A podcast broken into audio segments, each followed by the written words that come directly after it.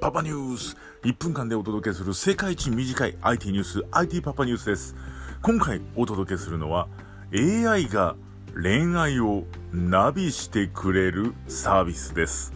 こちらですね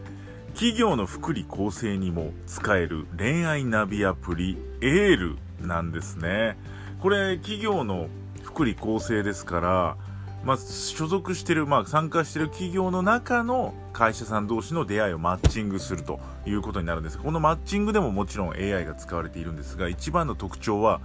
会話ナビゲーション。そう気に入った人同士がですね、まあ、チャットのような形 LINE のような形でテキストでやり取りできるんですがそろそろデートに誘おうかなどうしようかなと思った時にですね待って。もうちょっと待ってこういう質問してみたら？ですとか、今ならいけるよ今なら80%いけるよみたいなアシストを AI がしてくれるんです。ときメモかってね、思ってしまいますけれども、こういった AI のアシスタントによってですね、まあ、会話を円滑に進んで交際に発展してもらおうという試みなんですね。